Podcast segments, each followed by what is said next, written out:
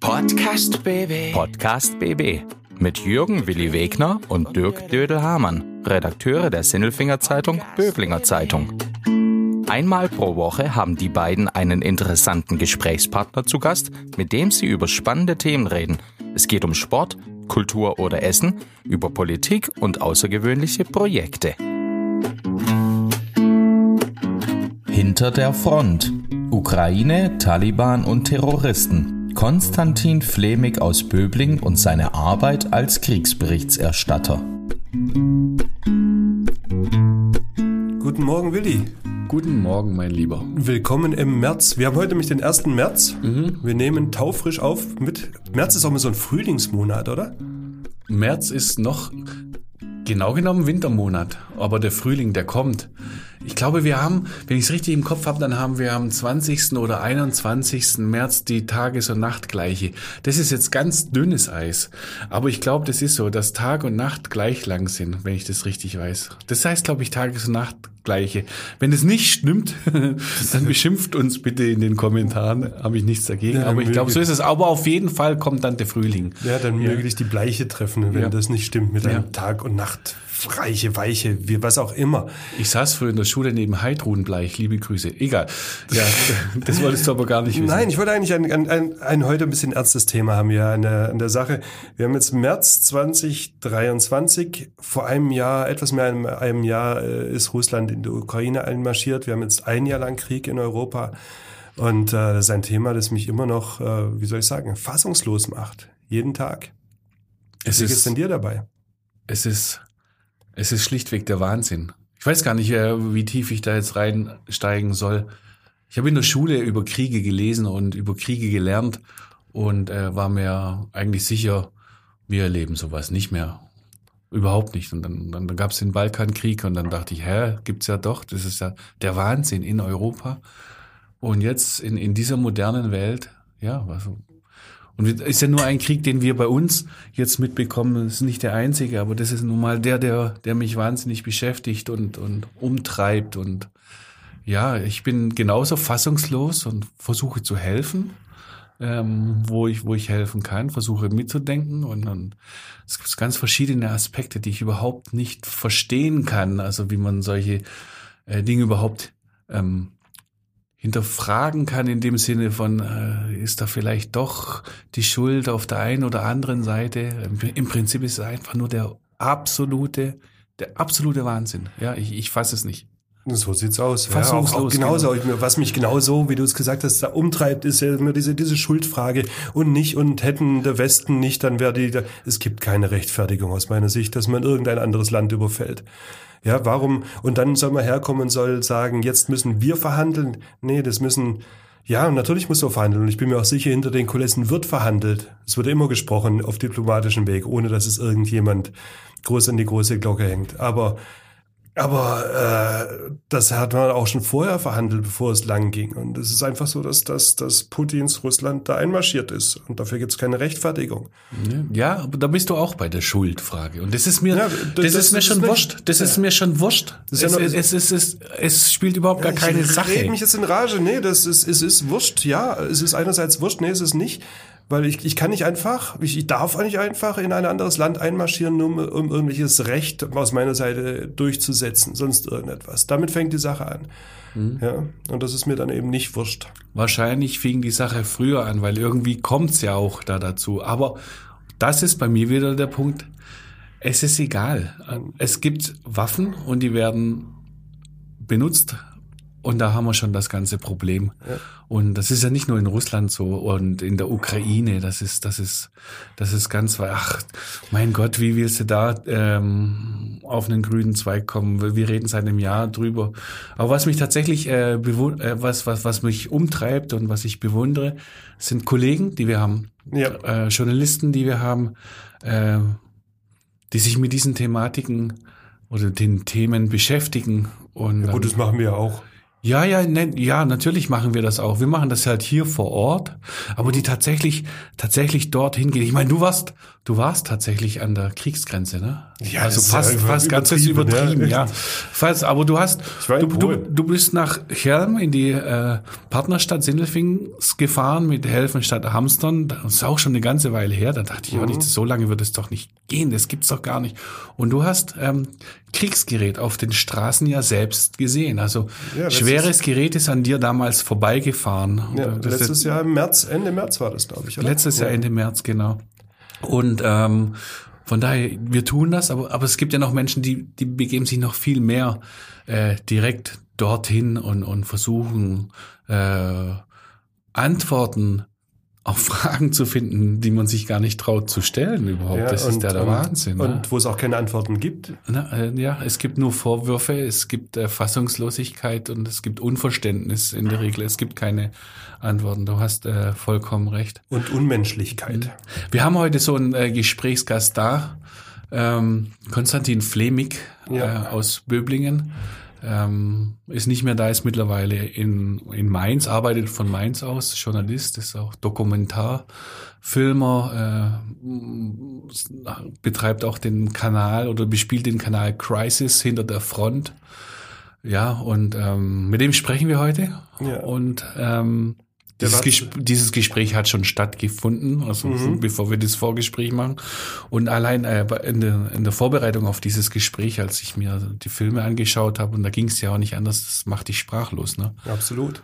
Ich meine, der war jetzt, äh, zuletzt war er in Bachmut, direkt an, hinter der Front in der Ukraine im Osten. Ähm, er war im Irak bei äh, IS-Terroristen. Er war in Afghanistan bei den Taliban. Äh, also überall dort, wo man eigentlich sagt, geh bloß nicht hin. Afrika. Da ist er. Afrika, Syrien. Ja. Ja. Auf jeden Fall ähm, schweres Thema, super interessantes, äh, tiefes Thema. Und äh, deshalb ist Konstantin Flemig unser Mensch der Woche. Klaus Vogt, Präsident VfB Stuttgart. Ich bin württembergische Bierprinzessin. Tim Kühnel, ich bin Kandidat in Love Island Staffel. Stefan Welz, Oberbürgermeister der Stadt Böblingen. Die Stimmen vom Elfle und vom Pferdle bei Willi und Dödel. Hallo! Ja, ähm, am anderen Ende einer sehr langen Leitung ist der Konstantin Flemig. Äh, ich ich frage mal direkt, wo bist du gerade? Ich bin gerade wieder in Mainz. Also gerade ist wieder eine der Phasen, wo wir zwischen den, den verschiedenen Reisen sind und ähm, tatsächlich erst vor ein paar Tagen aus Schottland wiedergekommen, wo ich bei meiner Familie war und davor war es eben in der Ukraine. Aber jetzt gerade war das die letzte Krise, die ich überstanden habe, der Rosenmontag hier in Mainz. war, war wahrscheinlich sehr lustiger als das, was du sonst machst. Wir reden über dich äh, und über deine Themen und was du so machst und das ist alles nicht ohne. Äh, du bist Kriegsberichterstatter. Ähm, wenn man so quer über deine YouTube-Videos einfach mal rüberschaut, dann sieht man, dass du wirklich an, an ganz schlimmen Plätzen warst und, und dich mit Menschen unterhalten hast, an die äh, man als Reporter gar nicht rankommt und du bist direkt an der Front und äh, siehst schlimme Dinge von Afrika bis jetzt in die Ukraine äh, eben. Das ist so das, das Grobe, ähm, was man sagen kann. Und jetzt kommst du aus der Ukraine zurück. Was ist denn dein letzter Eindruck, den du aus der Ukraine mitnimmst? Auf jeden Fall, dass es eine ganz, äh, ganz krasse Art von Krieg ist, was ich selber so auch noch nicht erlebt habe. Also diese Armee gegen Armee wie im 20. Jahrhundert, was man eigentlich gedacht hat, was ja eigentlich der Vergangenheit angehört, dass das jetzt wieder so ausgebrochen ist, ist schon Wahnsinn. Und dann eben in einem ähm, einer wirklichen Frontline zu sein, wo dann halt eben Artillerie von, von der einen Seite auf die andere schießt und umgekehrt wieder, dass man ständig dieses, dieses Knallen hört, ständig darauf achten muss, ob Drohnen in der Luft sind und damit rechnen muss, dass man jetzt irgendwie in einen Beschuss gerät. Das ist schon was sehr krasses. Und auch gerade wie die Menschen damit umgehen und wie schnell man sich auch an so eine Bedrohungslage dann auch gewöhnt, muss man leider sagen. Das sind, glaube ich, die Dinge, die ich am meisten mit, mit nach Hause nehme davon. Ja, du sprichst von Frontline, du warst direkt an der Front. Richtig, wir sind äh, über Kiew aus weiter nach Osten gereist, bis eben in, nach Bachmut. Also in Bachmut selber, die ja gerade, die Stadt, die ja gerade sehr stark umkämpft ist, da waren wir natürlich jetzt nicht äh, im Hotel, da gibt's auch keine Hotels mehr und das wäre auch suizidär. Aber ähm, waren so ein paar Kilometer davon entfernt und sind dann auch immer wieder entweder nach Bachmut reingefahren oder in andere Städte, die dort eben auch umkämpft sind, wo große, große Zerstörung ist, wo noch Menschen trotzdem leben, noch nicht alle evakuiert sind und waren eben wirklich in dieser Beschusszone auch, wo man immer wieder gehört hat, dass irgendwie Artillerie oder Granaten oder Mörser oder sowas runterkommen. Also es war schon äh, recht nahe dran, möchte man sagen. Suizidär ist doch im Prinzip fast alles, was du tust. Ich würde sagen, es gibt da noch, äh, es gibt da noch ab, sag ich mal, wie Abstufungen des Suizidären. Es ist natürlich immer ein Risiko dabei und natürlich, je weiter man nach vorne kommt, desto größer wird es auch. Aber wenn man ein paar Kilometer entfernt ist, äh, in einer Stadt, wo zwar ab und zu Raketen runterkommen, aber jetzt nicht so heftig, dann ist das noch einigermaßen kalkulierbar, würde ich sagen. In Bachmut selber aber, da waren täglich hunderte Granaten und es wurde auch schlimmer, als wir da waren. Also diese, diese russische Offensive war da gerade im Anlaufen und wurde stärker. Da war es dann wirklich so, dass man gesagt hat, okay, die, die Geschosse, die Einschläge sind näher, sie sind öfters, es sind wirklich nur ein paar Sekunden zwischen den, zwischen dem Knallen. Ähm, wenn man da dann meint, dann irgendwie da nachts bleiben zu müssen, da finde ich dann steigt das Risiko exorbitant. Und letztendlich großer Teil des Jobs ist zu schauen, wie hoch ist welches Risiko, was ist es wert und was ist es dann nicht mehr wert. Und da kommt es dann eben auf Erfahrung an oder manchmal eben auch einfach nur auf Bauchgefühl oder auf Glück, dass man eben die richtige Entscheidung trifft und nicht sagt, okay, fahren wir damit und dann vielleicht diesen einen Meter zu viel geht. Ja, vielen Dank schon mal für die ersten Einblicke, die du uns jetzt gerade gegeben hast. Da werden noch viele andere kommen. Wir reden nachher noch äh, über, über besonders beeindruckende Begegnungen, die du vielleicht hattest. Mal schauen, äh, wohin die Reise geht. Aber erstmal wäre es an der Stelle, glaube ich, zu wichtig zu erfahren, warum du das eigentlich machst und für wen. Also ihr, ihr nennt euch Crisis. Und, und genau. kannst, kannst du das mal erklären, was das ist? Crisis ist ein Format, ein YouTube-Format, ähm, das im Funkkosmos angesiedelt ist. Funk, dieses Content-Netzwerk von den öffentlich-rechtlichen, die eben schauen, dass sie in äh, in den neuen Medien, wenn man sie so nennen möchte, in YouTube, TikTok, Instagram, wo es eben speziell darum geht, auch journalistische Inhalte für eine jüngere Zielgruppe umzusetzen. In unserem Fall so die 20 bis 30-Jährigen. Und da sind wir jetzt eben seit bald einem Jahr als das Format etabliert, das sich wirklich auf Krisen und Kriegsgebiete spezialisiert hat. Und dafür reisen wir eben um die Welt und versuchen möglichst nah ranzukommen, nicht unbedingt nur an die Frontlinien, sondern auch an die Menschen hinter den Frontlinien, um so ein bisschen zu erklären, wie es den Menschen vor Ort geht, auch zu erklären, wie diese Konflikte überhaupt entstehen konnten und warum sie so lange anhalten.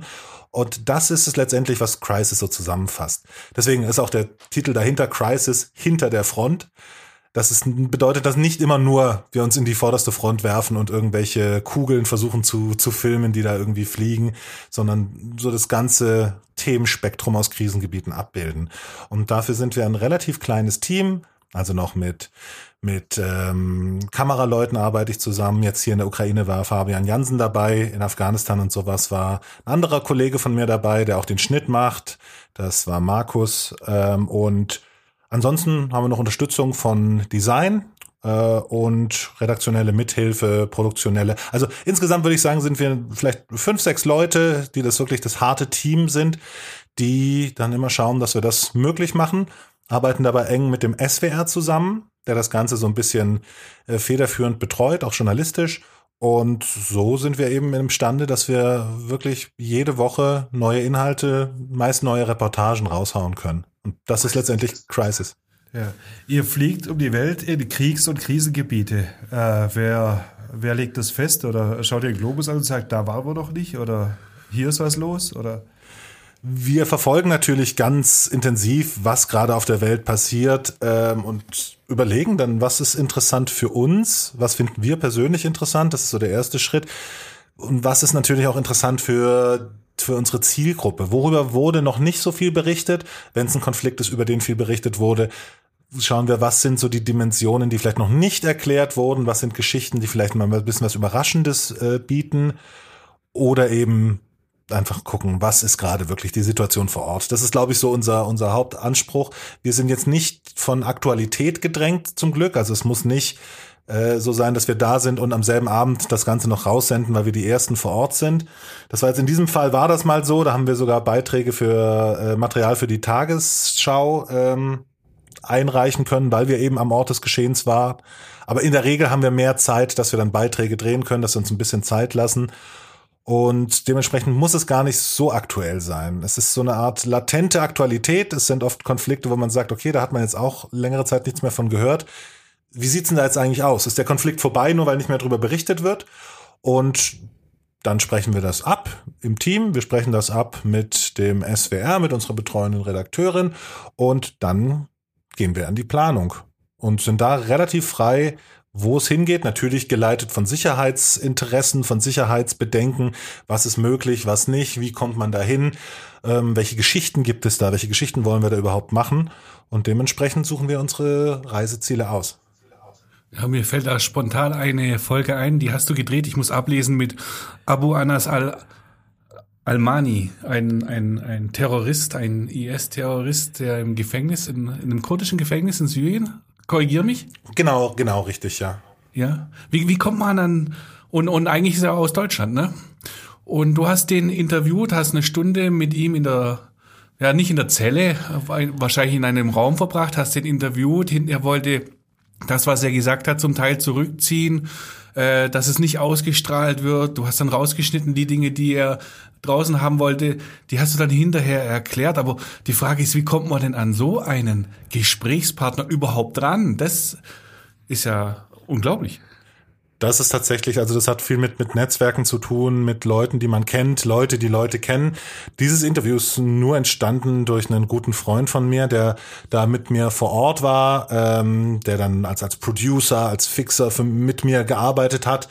Ähm, ähm, Mohammed Miro, mit dem ich seit zehn Jahren befreundet bin, der super gut, auch familiär natürlich verknüpft ist in den kurdischen Gebieten und halt gefühlt jeden kennt und der kannte jemanden, der jemanden kennt und so weiter. Und dann konnte man halt irgendwie Kontakte zu den örtlichen kurdischen Sicherheitskräften herstellen. Man ist mal vorbeigefahren, hat zusammen Tee getrunken, hat erklärt, wer wir sind, was wir bisher gemacht haben, was wir machen möchten.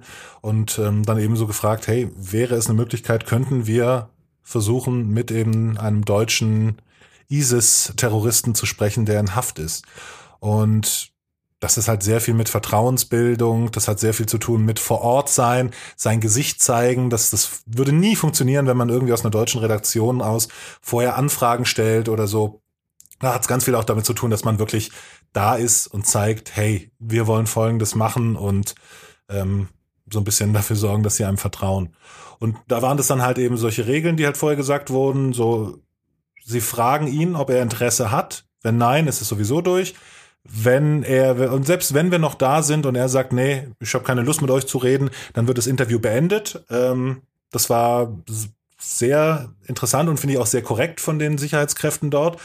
Er hatte dann zuerst gesagt, nee, er möchte nicht. Dann hat er seine Meinung noch geändert, hat dann eben mit uns gesprochen und dann am Ende wollte er einige Sachen zurückziehen, wo wir auch hätten sagen können, so, ähm, nee, du hast Einverständnis äh, gegeben. Wir haben das jetzt mit dir, das Interview gemacht. Aber da habe ich dann gesagt, aus, ähm, weiß nicht, journalistischer Integrität, nee, ähm, okay, du möchtest es nicht. Diskutieren wir drüber. Was können wir drin lassen, was nicht? Was möchtest du raushaben? Dann können wir das andere vielleicht drin lassen. Und haben uns dann mehr oder weniger darauf geeinigt, was er dann irgendwie nicht drin haben möchte. Aber das habe ich dann, finde ich, auch wieder aus journalistischer Integrität. Das ist, äh, kann ich ja natürlich nicht verheimlichen. Also nur weil mich ein, ein Terrorist fragt, bitte sag das nicht, dass ich das gesagt habe, werde ich mir nicht den Mund verbieten lassen. Und so habe ich dann eben diesen Konsens für mich selber gefunden, dass wir das rausnehmen, dass er es nicht selber sagt, aber dass ich von mir aus berichte, was ich in diesem äh, Gespräch so gehört habe. Und das war dann eben das Video, was wir so veröffentlicht haben.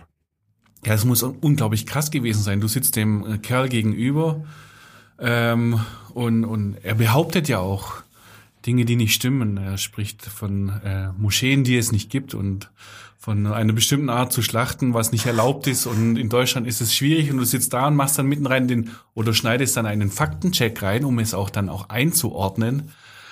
Ähm, vor dem Interview in der Anmoderation sagst du, jetzt folgt eins der bedrückendsten äh, Interviews, die ich geführt habe. Warum ist es denn noch bedrückender als all die anderen Dinge gewesen, die du gemacht hast. Also was hat dich da bei diesem Kerl so fasziniert oder mitgenommen? Wahrscheinlich beides.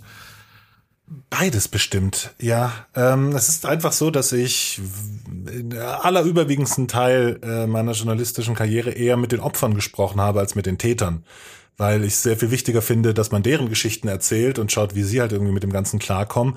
Ich habe auch schon mit, mit Jesidinnen und Jesiden gesprochen, die Opfer des, des äh, IS wurden, des Völkermordes. Ähm, ich kenne die ganzen Geschichten. Ich war mehrmals, sehr oft in der Region. Ich war beim Häuserkampf um Mosul dabei, wo der IS äh, diese Stadt eben besetzt hatte. Um dann jemandem gegenüber zu sitzen, der freiwillig aus Deutschland dorthin gegangen ist, um sich diesen Völkermördern äh, anzuschließen, das ist erstmal vom Gedanken her schon etwas, also etwas befremdlich möchte man sagen. Und dann die Art und Weise, wie er es erzählt, wie er auch eigentlich nichts so Falsches darin sieht und einfach nur die Ausstrahlung, die damit mit einhergeht. Im Bewusstsein dessen, was dort gemacht wurde. Also die Bilder auch im Kopf zu haben, was ISIS in, in ihren Videos gemacht haben. Also mit Menschen lebendig verbrannt, Menschen in Schlachthäusern aufgehangen und geschächtet. Und dann sitzt dort jemand und sagt, äh, ach ja, nee, hier, es, es war ja auch nur ein Start und es war ja eigentlich gar nicht so schlimm. Das ist dann einfach so etwas, was, was man versucht danach zu vollziehen, aber wo man irgendwie auch an gewisse Grenzen stößt, wo sowas noch irgendwie mit, mit dem eigenen, äh, dem eigenen, der eigenen Vernunft zu vereinbaren ist. Deswegen war das, glaube ich, so ein bedrückendes Gefühl. Apropos an Grenzen stoßen. Ich bin vorhin an meine Grenzen gestoßen, als ich deinen Bericht gesehen habe aus Butscha wo Menschen erklärt haben, äh, die jemand erklärt hat, wo wer wie umgebracht worden ist. Wie geht's dann dir da dabei? Währenddessen versuche ich das möglichst so den, den Profi nach vorne zu kehren und weniger das, das Emotionale. Also natürlich nie irgendwie äh, hier die, die Empathie vergessen, aber Natürlich, in der normalen Situation würde man dann versuchen, würde man so eine Person umarmen, wird's oder die, die, die ähm, alte, alte Dame, die da ihren Sohn verloren hat, oder äh, was du ja gerade ansprichst, den Sohn, der seinen Vater verloren hat. Äh, ich versuche dann einfach Fragen zu stellen, um zu versuchen, es zu verstehen. Also wie in dem Fall, wenn mir jemand so sehr ruhig erklärt, ja, hier wurde mein Vater getötet, dann ist meine erste Frage, oh Gott, wie, wie geht es dir denn damit? Wie kannst du denn das jetzt so ruhig erzählen? Äh, und dann, solange eine Kamera läuft, muss man halt eben dann, man ist dafür da zu berichten, man hat diesen Auftrag, als Journalist da zu sein. Das ist meine Rechtfertigung, vor Ort zu sein. Deswegen ähm, ist es auch wie so ein Schutzmechanismus, habe ich das Gefühl, dass man dann halt wirklich versucht, okay, Fragen stellen, Antworten bekommen, auf die Antworten hören. Das Verarbeiten kommt dann später, was man dann wirklich gesagt bekommen hat, auf einer emotionalen Ebene. Und ähm, vor Ort muss man dann halt einfach funktionieren. Und im Hinterher ist es dann immer ganz gut, glaube ich, viel darüber zu sprechen. Also sei es jetzt irgendwie mit, äh, mit, mit Kameraperson. Also in dem Fall war ja äh, Markus Maywald dabei als Kameramann, ähm, auch guter Kumpel von mir. Da ist es super, wenn man sich danach dann halt einfach nochmal so auch zusammensitzt und rekapituliert, so einfach nur Sachen sagt, wie krass, wie krass war das und wie muss es dem wohl gehen. Das ist, glaube ich, sehr wichtig zum Verarbeiten. Wenn man es nur so ganz alleine für sich machen würde und überhaupt nicht reflektiert, sehe ich, also mit meiner Küchenpsychologie, sehe ich da höhere Risiken, dass da irgendwas dann ähm, sitzen bleiben kann. Ich habe auch mal gehört, ich habe keine Ahnung, ob das stimmt, dass von den Kriegsberichterstattern mit der höchsten Suizidrate, dass es meistens Fotografen sind, weil die, die darüber schreiben, die äh, arbeiten es dann auf, dadurch durch dieses, dieses therapeutischen Prozess des Schreibens die die Filme darauf machen, die müssen ja wieder sich mit dem Ganzen befassen, die müssen in den Schnitt, die müssen was draus machen. Während Fotografen öfters nicht im Team arbeiten, sondern mit sich alleine sind und nur alleine dann mit diesen Erinnerungen konfrontiert sind. Wie gesagt, ich weiß nicht, ob das wirklich stimmt, aber es ist was, was aus meiner Erfahrung auf jeden Fall Sinn ergeben würde, ähm, weil ich einfach denke, darüber zu sprechen und es nicht in sich reinfressen ist super wichtig. Also gerade bei so belastenden, belastenden Ereignissen. Ja, die äh, Clips sind zum Teil äh, kaum zu ertragen an manchen Stellen. Also da gibt es so viele Beispiele. Ich nenne sie jetzt einfach gar nicht. Also man kann sie sich ja äh, einzeln anschauen und da wird auch sehr viel erklärt. Das ist ein anderes Thema, äh, ähm, was mich interessieren würde. Woher bekommst du denn deine Hintergrundinformationen? Also ein Beispiel, du erklärst einmal die Auslandseinsätze der Bundeswehr, wie das damals losging in Kambodscha mit dem äh, Militärkrankenhaus und so weiter und, und was sich äh, so alles tut und wie viele Auslandseinsätze jetzt, es jetzt aktuell gibt und tatsächlich mit Truppenstärke und dass der gefährlichste und der riskanteste vielleicht jetzt gerade im, ähm, im Baltikum stattfindet, in Litauen, wo Deutschland äh, 900 Soldaten hat. Woher bekommst du denn diese ganzen Informationen? Das ist tatsächlich, das ist, würde ich sagen, so journalistische Standardarbeit. Diese Informationen, dadurch, dass die Bundeswehr eine, eine Parlamentsarmee ist, eine demokratische Armee, müssen sie die auch offen kommunizieren. Die Bundeswehr hat, glaube ich, auch äh, lernt, also ich denke auch gerade jetzt nach dem nach dem Überfall Russlands auf die Ukraine auch, dass es wichtig wird, dass es, äh, dass sie akzeptiert wird in der Bevölkerung, dass Kommunikation und Austausch mit der zivilen Bevölkerung wichtiger wird. Deswegen haben sie relativ gute äh, öffentlich zugängliche Informationen im Internet. Also gerade was so diese Einsätze eingeht, was die Truppenstärken da eingeht. Ähm, äh, es ist auch interessant, dass Sie tatsächlich auch selber geschrieben haben, dass durch diese Truppenstärke im Baltikum von 900, die aber immer wieder ausgetauscht werden, dass Sie so ein bisschen diese, durch einen Trick ein bisschen diese, diese festgeschriebene Truppenstärke umgehen können, weil immer wieder neue Soldaten kommen, aber dafür werden die alten rausgezogen, dieses Rotationsprinzip. Das schreiben Sie so offen auf Ihrer Seite. Und ansonsten, was Informationen angeht, ähm, die, die klassischen journalistischen Quellen. Also man schaut natürlich, was andere Kollegen gemacht haben von seriösen Zeitungen ähm, wie jetzt, weiß ich nicht, die Klassiker Spiegel, Süddeutsche Zeit und so weiter, FAZ. Und ansonsten akademische Arbeiten, auf die berufen wir uns sehr stark, wenn es Veröffentlichungen gibt von, von ähm, internationalen Universitäten. Das ist immer sehr gut. Landeszentrale und Bundeszentrale für politische Bildung sind, finde ich, sehr, sehr gute und seriöse Quellen. Ähm, das sind einfach die Sachen, die wir dann so, glaube ich, an, an öffentlich aufrufbaren Quellen unserer Recherche sehr, sehr oft und sehr gerne nutzen. Äh, beneidenswert fast, wenn ich denke, wie oft ich das Wort aus äh, ermittlungstaktischen Gründen als Polizeiberichterstatter höre, dass ich diese Informationen eben nicht bekomme und im Krisenfall liegt es dann da. Da muss dann auch schon auch der Faktencheck sehr genau sein, ne? Ja, auf jeden Fall. Also äh, manchmal, das ist es, es kann wirklich dann die Themen, die wir haben, es ist natürlich alles Krisengebietsthemen und das heißt, man hat dann wirklich Sachen, wo auch Emotionen stark hochkochen können bei bestimmten Konflikten. Also das weiß ich auch noch vor Crisis, äh, sobald man über über den die verschiedenen Konflikte in der in der kurdischen Region berichtet, dass dann auch sehr viel Kommentare kommen, je nachdem, was man sagt. Also ob das jetzt ähm, PKK-Gegner sind oder PKK-Befürworter oder ob es jetzt äh, Anhänger der Barzani-Partei sind oder oder der türkischen Regierung da musste oder sollte man auf jeden Fall, ist man gut beraten, wenn man sehr genau recherchiert und zumindest gute Quellen hat, auf denen man sich berufen kann. Es wird trotzdem immer äh, Leute geben, die nicht mit den Ergebnissen zufrieden sind, egal in welche Richtung man es macht. Also wenn man sagt, PKK ist eine Terrororganisation, kriegt man Hate-Mails, wie einem das einfallen kann. Sie sei doch nur eine bewaffnete Widerstandsgruppe. Wenn man sagt, sie ist eine bewaffnete Widerstandsgruppe, gibt's Hate-Mail. Was? Wie fällt euch das ein? Es ist eine Terrorgruppe, eindeutig. Und das sind natürlich gerade bei solchen Konfliktgebieten sind das Themen, die einfach sehr, sehr emotional behaftet sind.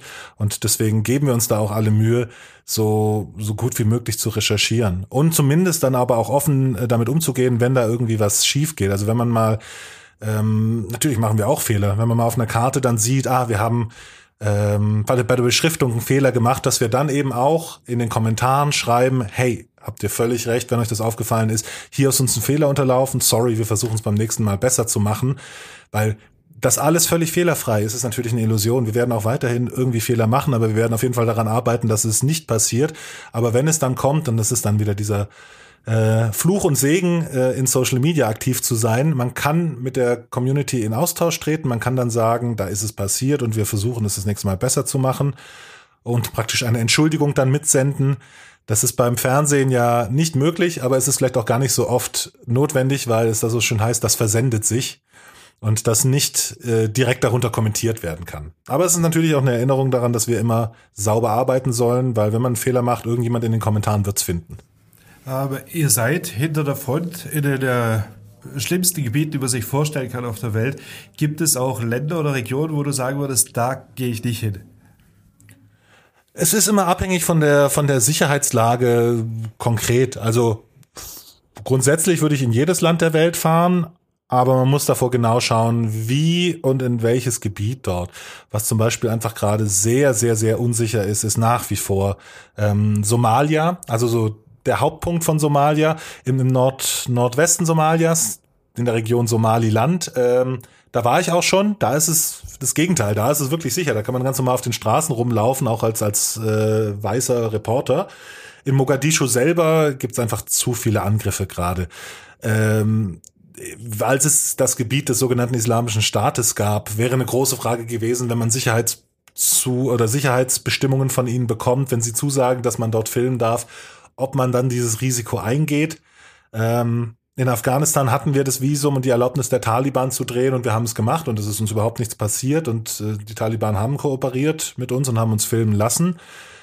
Ähm, es gibt kein Land, wo ich grundsätzlich sagen würde, gehe ich nicht hin. Es käme ganz auf die Umstände an und ähm, wie gut man sich irgendwie drauf vorbereiten kann. Wo gehst du denn als nächstes hin? Ist noch nicht hundertprozentig sicher. Also wir haben ein paar Länder, wo wir jetzt gerade so, wir haben natürlich Parallelländer, wo wir schauen, wie können wir denn da mal reinkommen? Was wäre da ein Dreh? Ähm, was wir auf jeden Fall sehr gerne machen würden, wäre mal die Bundeswehr in einem dieser Länder zu begleiten, wo sie stationiert sind. Also ob das jetzt Mali ist, solange sie noch in Mali sind, oder bei einer anderen friedenssichernden Mission oder mal mit der Marine mitzufahren, also ob das jetzt irgendwie im Mittelmeer ist oder äh, im Indischen Ozean vor irgendeiner Küste auf so einem Bundeswehr-Marineschiff zu sein, das würde mich auch mal sehr reizen. Wir haben aber gerade noch kein konkretes Ziel, wo wir sagen können, da haben wir jetzt gebucht und da geht's bald hin. Ja, an der Stelle ähm, würde ich sagen, mir, mir fällt es schwer zu sagen, das ist gut so. Nee. Aber, aber wir können sagen, besser ist das. Besser ist das. Besser ist das. Besser ist das. Also Konstantin, äh, besser ist das, eure Beiträge auf YouTube oder eure Beiträge auf TikTok? Die sind schon unterschiedlich, ne? Also gerade ähm, was die Länge angeht, ne? Auf jeden Fall, auf jeden Fall. Also natürlich, ich äh, als als äh, Filmemacher, der mit Dokumentarfilmen angefangen hat, die dann so zum Teil 45 oder 50 Minuten lang sind, schmachte immer noch dahin, dass ich sage, ach, einfach mal etwas länger stehen lassen oder auch mal eine Szene einfach so da stehen lassen. Und dann kommt man zu TikTok, wo manche Videos nur 20 Sekunden lang sind. Ähm, mag ich aber auch. Also es, es ist natürlich eine andere Herausforderung, manche Themen so zu verkürzen, ohne dass sie falsch dargestellt werden. Ähm, ich würde sagen, es ergänzt sich. Wir haben auf TikTok noch mal eine jüngere Zielgruppe als auf YouTube. Und wenn man so ein bisschen schafft, das Interesse an diesen wichtigen Themen auch auf TikTok auch mit so kurzen Schmankerl irgendwie anzuregen, in der Hoffnung, dass Leute sich dann die längeren Versionen auf YouTube oder in der Mediathek anschauen, dann haben wir unseren Soll erfüllt. Ich vergleiche das immer ein bisschen wie mit der Tagesschau. In der Tagesschau hat man ja auch solche äh, Parts, wo dann einfach nur so kurz 30 Sekunden erklärt werden oder ein paar Sekunden, bla bla bla, Lage in Weißrussland nach wie vor angespannt, zack. Lage in der Zentralafrikanischen Republik, zack.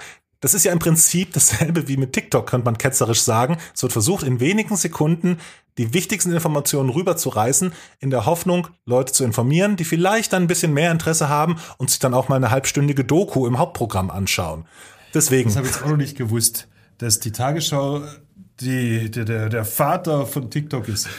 Das ist, das ist uns neulich aufgefallen. Das ist eine, äh, eine wahrscheinlich bald sehr umstrittene Theorie. Aber ich würde sagen, letztendlich, solange die Informationen gut sind und gut erzählt sind, dann ist die, die Länge äh, eher zweitrangig. Aber natürlich bin ich nach wie vor großer Fan davon, Geschichten auch ein bisschen ausführlicher erzählen zu können und Leute zu Wort kommen zu lassen.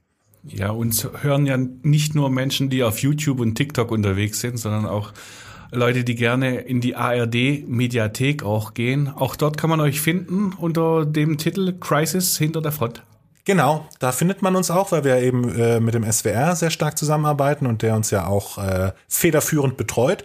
Und das ist ganz lustig, das hat uns tatsächlich mal, glaube ich, auch geholfen, Interviews mit, mit dem Terroristen zu bekommen interessante Informationen. Wir haben die Mediathek hilft, mit Terroristen zu sprechen. Da ging es darum, als wir in, in Nordostsyrien in den kurdischen Gebieten waren und eben gefragt wurde, für welches Format arbeitet ihr denn? Und dass es ernstzunehmenden oder hoffentlich ernstzunehmenden Journalismus auf YouTube gibt, das ist etwas, was ich auch in Deutschland ja noch erst noch völlig rumsprechen muss. Aber in manchen Regionen ist das ähm, geht das noch nicht wirklich so zusammen. Wenn man da sagt, ah, wir haben Videos auf YouTube, dann würden die einen überhaupt nicht ernst nehmen. Aber wir konnten sagen, wir arbeiten hier mit, mit äh, großen deutschen öffentlich-rechtlichen Sendern zusammen und haben dann den Link von der ARD Mediathek schicken können als Beweis, dass wir Teil davon sind. Und ähm, das haben sie dann eben akzeptiert und haben uns ernst genommen. Und so hat eben unsere Präsenz auch in der Mediathek dafür gesorgt, dass wir bessere Inhalte machen konnten. Ich würde sagen, Willi, da schließt sich der Kreis. Seitdem wir den European Newspaper Award gewonnen haben, werden auch Willi und Dödel ernster genommen als Gesprächspartner als vorher. Ähm, so kommen wir zusammen. Ja, Konstantin, vielen Dank. Dödel, vielen Dank für diese Erinnerung an European Newspaper Award und nochmal nach Mainz. Bleibt gesund und kommt doch mal wieder nach Böblingen. Vielen, vielen Dank. Werde ich hoffentlich bald machen. Podcast BB. Ein Angebot von Röhm Medien.